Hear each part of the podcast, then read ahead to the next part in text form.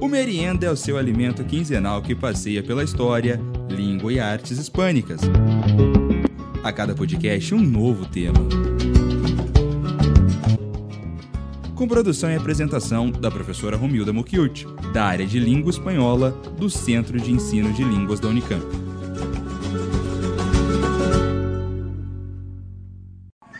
Os indígenas baleados, os indígenas morrendo no hospital, a gente assistiu pela primeira vez.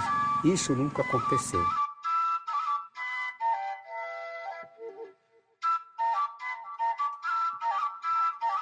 nós abrimos nossa mão para nós recolher nossos parentes, para eles estarem na comunidade de Sacamutá.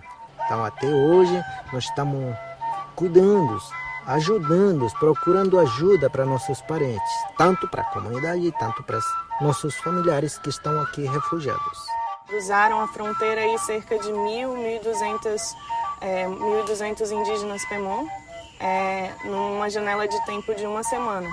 lo que nosotros queremos es que tengamos todas las necesidades básicas que cualquier ser humano debe tener. A experiência dessa resposta aos indígenas Pemontaurepã, ela traz a, a consciência de que o acesso ao território para os indígenas, ele é essencial.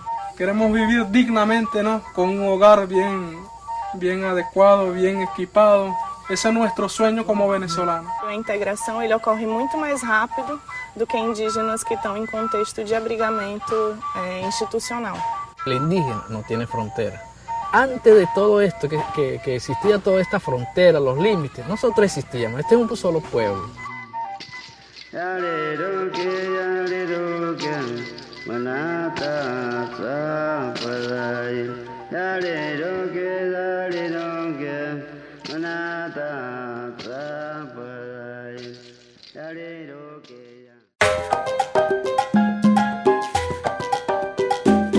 A reivindicação dos povos originários pelos seus direitos se dá em todos os países do globo terrestre. Acabamos de escutar o depoimento de integrantes da etnia Pemon Taurempang, que vivem eh, esses povos né, na fronteira, especialmente Brasil-Venezuela. Nós escutamos em espanhol, também na língua deles, e também em português. E antes que sigamos falando desta última fronteira que vamos visitar, damos o nosso bem-vindos à merienda. Bem-vindos à merienda. Bem-vindos à merienda.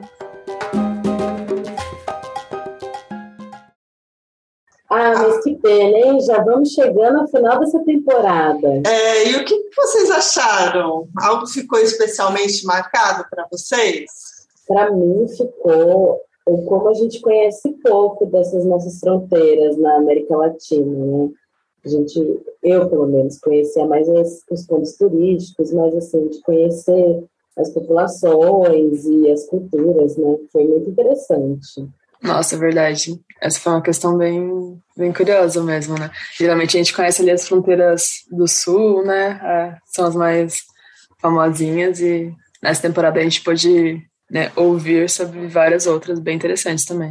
Renata falou agora dos pontos turísticos, mas também as notícias que chegam para a gente são só sobre violência, tráfico, né, nessas regiões, né, massacres. Sim, a gente falou sobre isso também, mas a gente aqui também visitou sons bonitos, né, né, Fran? Sua curadoria é muito boa dos sons aí. A gente convida todo mundo a revisitar também as playlists, né? Além de, desses sons, um pouco da língua e cultura desses povos, né, que estão ali sofrendo porque eles não, não entendem de fronteiras, eles entendem de viver no território deles. Bom, mas a nossa tríplice de hoje fica localizada num local também cheio de história e também que é um ponto do, turístico muito referido mundialmente.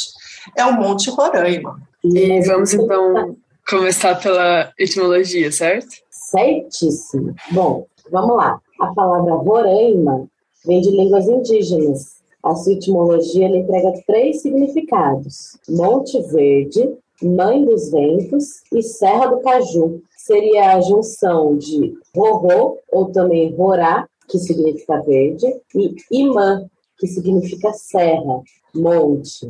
formando, portanto, a palavra Serra Verde, o que reflete a paisagem natural da região específica. É muito interessante, Renata. E também é ainda a hipótese da palavra Roraima ter outros dois significados: mãe dos ventos, devido ao clima da região, pois os índios acreditavam que os ventos que atingiam o sul da Venezuela seriam provenientes do lugar. E a Serra do Caju, pelo grande número de serras e colinas existentes nessa área que se assemelham a essa castanha, né?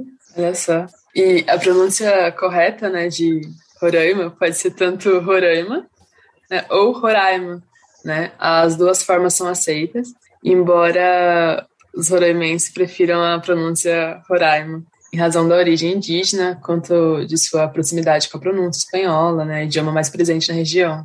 O Monte Roraima, também conhecido como Tepuy Roraima, Cerro Roraima, ou simplesmente Roraima, com 2.810 metros, é o ponto mais alto da cadeia de mesetas tepuyês, né, a língua indígena é, chapada, da Serra de Pacaraíma, na tríplice fronteira do Brasil, Venezuela e da Guiana. Muito bem. Essa formação geológica, o tepui, né, e essa palavra vinda dessa língua eh, indígena é, Penon, que a gente vai falar um pouquinho, né, ela está já dentro do idioma espanhol, né, então significa, por exemplo, a gente tem a Chapada de Diamantina, o Roraima é considerado também uma chapada, e é considerada a mais antiga da Terra, a formação geológica, né, remonta a uns mais ou menos 2 bilhões de anos, gente. Atenção, ou seja, está lá no tempo pré-câmbrico.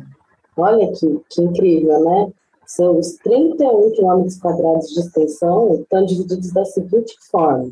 Na Venezuela tem 80%, na Guiana 15% e no Brasil 5%, com paredões rochosos de 400 metros de altura por todos os lados. É, e é ali que se encontra o ponto mais alto da Guiana e também do estado brasileiro de Roraima. Aliás, né, vamos falar uma coisa aqui, há certa controvérsia, porque a Venezuela não reconhece que aquele território pertence à Guiana, certo? Ainda está aí não reconhecendo, porque ela fala que faz parte do território dela, de uma outra província, né?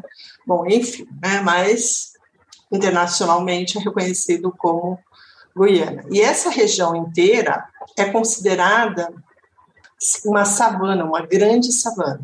Né? E é muito interessante porque a gente viu no programa passado né, que era no meio de uma vegetação de floresta. E aqui a gente está falando de, de, uma grande região, inclusive essa região na Venezuela é conhecida como Gran Sabana, totalmente diferente a vegetação.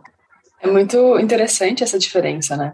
Porque a vegetação da tríplice anterior, né, com a Colômbia e Venezuela, era a floresta amazônica. E nesta a gente tem uma savana, Pois é, mas o aspecto humano não muda muito, não. A tendência da mobilidade transfronteiriça sempre existiu. É, e nos últimos anos tem se tornado mais forte nesta tríplice fronteira que engloba o norte do Brasil, que é Pucaraima e Boa Vista, o sul da Venezuela, Granadana, como a gente estava falando, Santa Helena de Uairém, e o sudoeste da República da Guiana, que engloba as regiões de Rupunini e Letém. Pois é, né? E essa região, como a que vimos no programa passado, também é marcada pelo cotidiano, né, de grupos étnicos que desenham fluxos migratórios diários e transfronteiriços desde longos anos, né? Quer dizer, desde muito antes da chegada dos colonizadores. É, inclusive no depoimento que escutamos no início do episódio, foi colhido pela Agência da ONU para Refugiados, a ACNUR, foram tomados de indígenas venezuelanos e brasileiros da etnia Pemon Talepang. Pois é, né, Renata? E esse, esse fluxo migratório né, desses povos é, ao Brasil aumentou muito lá em 2019, 2018, 2019, devido à ação violenta de invasão de seu território para mineração. O objetivo era mineração de metais preciosos. E aí o que, que acontece? Violência contra esses povos originários, né? É, e como podemos ouvir, né? Mesmo muito depois das divisões das fronteiras, as redes sociais entre a etnia, né, entre as etnias, continuaram existindo. E elas se estendem por intermédio das relações de cultura, língua, parentesco, religiosidade, escambo, lazer, né? Enfim, são relações que dão forma ao trânsito do que se passou a conhecer como fronteira linguística. A gente fala uma fronteira entre bastante aspas, né? Porque existe a fronteira apenas de nação essa dinâmica do fluxo populacional responde segundo as questões políticas e sociais. Então, assim, os povos que estão na Venezuela vão falar espanhol e do Brasil vai falar português, ah, há uma fronteira linguística? Sim, não, porque há a língua de contato deles própria. Né? E se no começo dos anos 2000, por exemplo, o deslocamento populacional nessa tríplice fronteira era mais significativa do Brasil para a Venezuela e para a Guiana, nos anos de 2010 ocorre o contrário. E assim vai, né? Não dá para a gente culpar nada, porque isso se deve a questões políticas e sociais, né? Sim, e uma característica interessante é de que os guianeses imigram predominantemente com as suas famílias, principalmente por já terem uma rede de parentesco mais antiga, bem como pelos processos históricos e socioculturais que se desenvolvem entre os povos indígenas Macuxi e Wapixana, que habitam a fronteira entre a Guiana e o Brasil. Exato, Renata. É muito interessante, porque nessa fronteira ao igual que no episódio anterior que a gente estava falando, reforçando uma vez mais, que não viu volta lá, né? As etnias se conformam num processo transnacional, no qual a convivência entre as culturas originárias se sobrepõe às manifestações de identidade nacional. E quando a gente fala em Guiana, a gente fala que a Guiana fala inglês, né? Mas lá se fala inglês, fala português, fala espanhol e fala a línguas originárias desses povos. Ou seja, na fronteira todos somos hermanos. Essa expressão funciona bem, né? Essa também é, como vimos, a característica que envolve a etnia dos Pemones, que vivem desde tempos imemoráveis no sudeste do estado de Bolívar, na fronteira com Guiana e o Brasil. Aliás, a palavra Pemon pode ser traduzida por pessoa ou gente, e é utilizada para agrupar as três, as três etnias, cada qual com sua língua.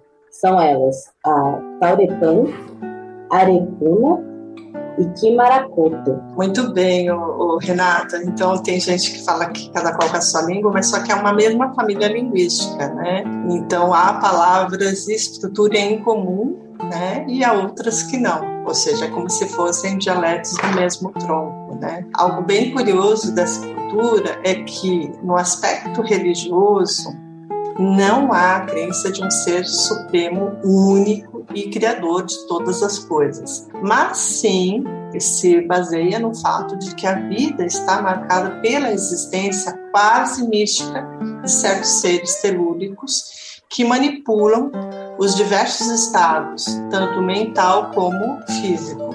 É um grupo dado à religiosidade, né? mas sem ídolos a prática religiosa se baseia na ética da vida em comunidade. Como, bacana por exemplo, isso, né? É, bacana é, então, isso. sim. Como, por exemplo, né, na agricultura, na pesca, na caça ou na colheita de frutas silvestres. Toda a ação gira em torno da percepção da força da natureza em sua manifestação telúrica ou física. Muito legal. E o idioma Pemon, que é falado nessa zona fronteiriça, no Brasil é conhecido pela sua variante dialética, que é o macuxi ou macuxi. Uma das palavras que provém do Pemon é tepuí, e outra é Roraima.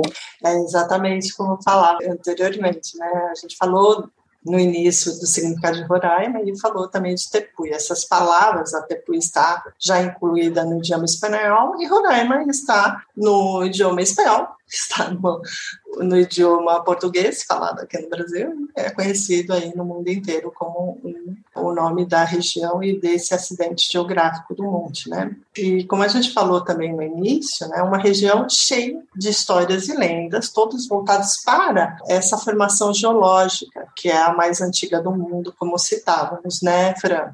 Sim, pois é, né? E o acesso por terra só é possível a partir do lado venezuelano. E claro, né, na companhia de guias Pemones, que também servem de carregadores.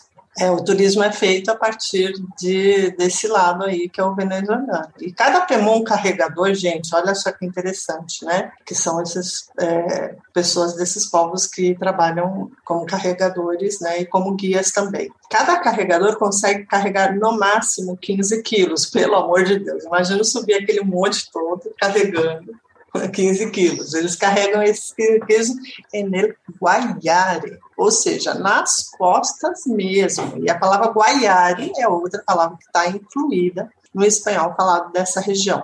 15 quilos fora a sua própria bagagem. São meus ídolos. Sim. E ao contrário, né? Porque no episódio passado só dava o acesso pelo lado brasileiro, né? É, exato.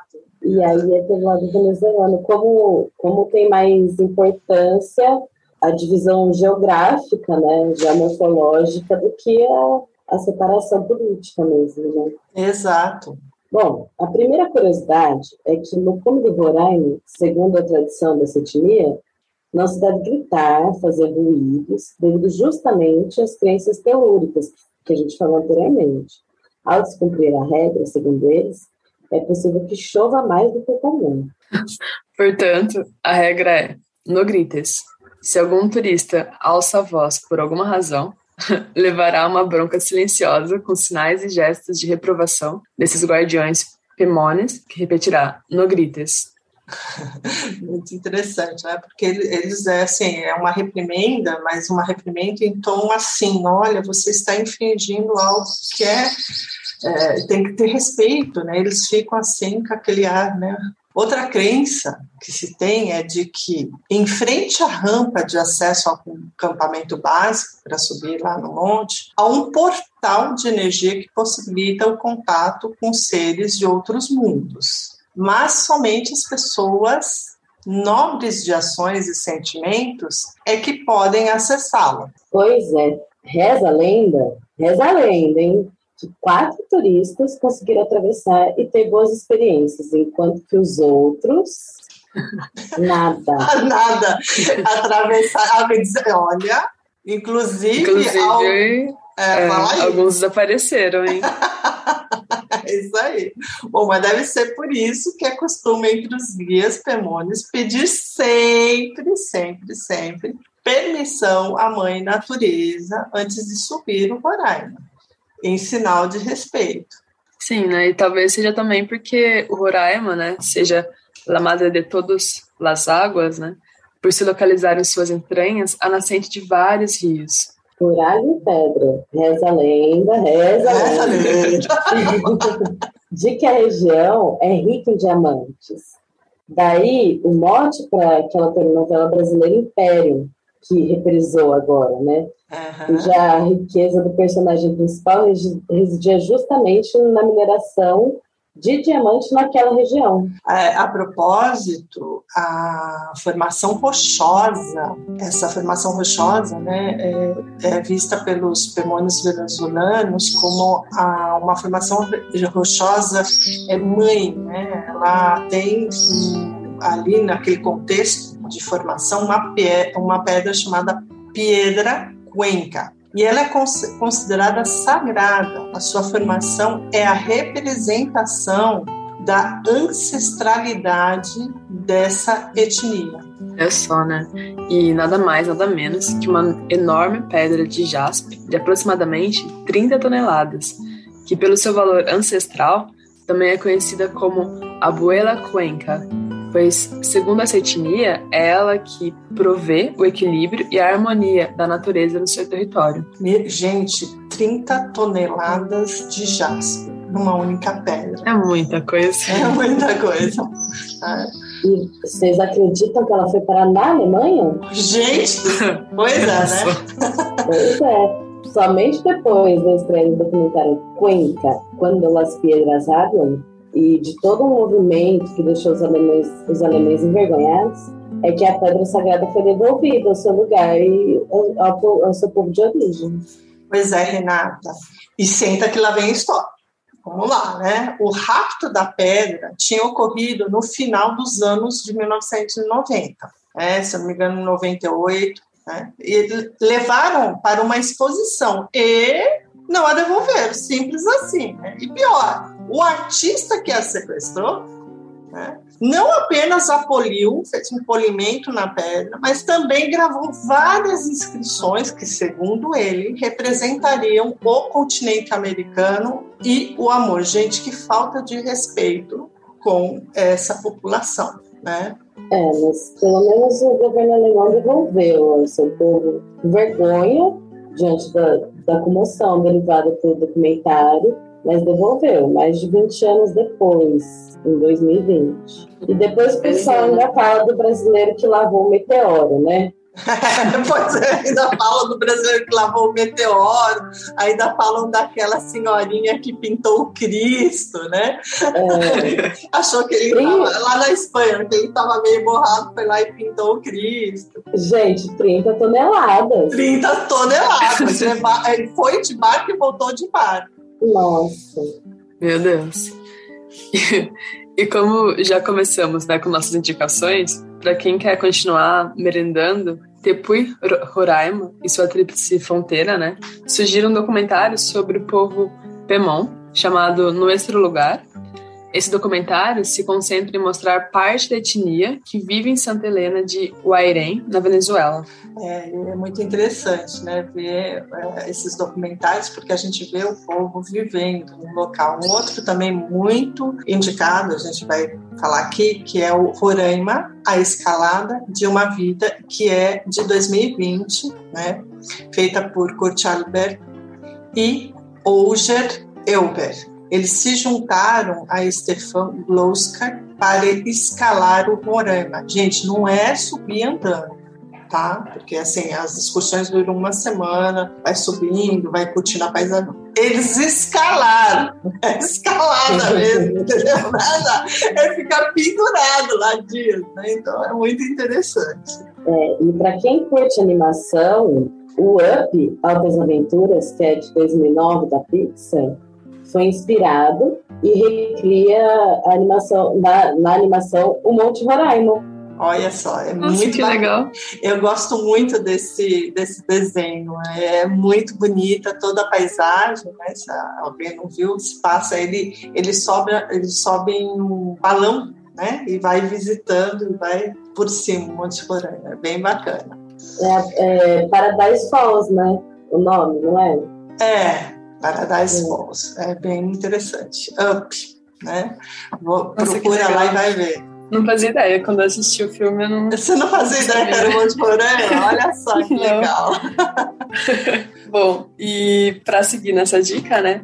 O Arthur Conan Doyle, né, que é o inventor, enfim, criador do personagem Sherlock Holmes, também se inspirou no Roraima para escrever seu romance, né, O Mundo Perdido, em cuja trama um cientista descobre dinossauros bem no meio da Amazônia. Opa! Então, já que você começou aí falando de, de livros, vamos seguir falando dele, né? Sobre Matos e Gente, de Romério Brilha, visita os contos amazônicos que se passam nessa região. Visita também as serras da mocidade dele, rios, as terras indígenas, descrevendo e citando as principais belezas naturais do Roraima, que não se concentra apenas no monte, né, na, na formação rochosa. A fauna, a flora é muito interessante, gente. Vale super a pena. Sim, e ainda em livros e em meia pata, o Ricardo Dantas retrata os ecossistemas e povos tradicionais de Roraima. Uma aventura na floresta de Caracaraí, relatando a vida dos ribeirinhos, dos extrativistas e o cotidiano dos mapuche, na boca da mata, além de exaltar a, a fauna e a flora da Amazônia. Ai, que coisa boa, só coisa boa, gente. Olha, tem coisa estrangeira, nacional, ou seja, pertencente a toda a cultura que vive naquela região, né? Com certeza. E como não podia, né, deixar de faltar, né?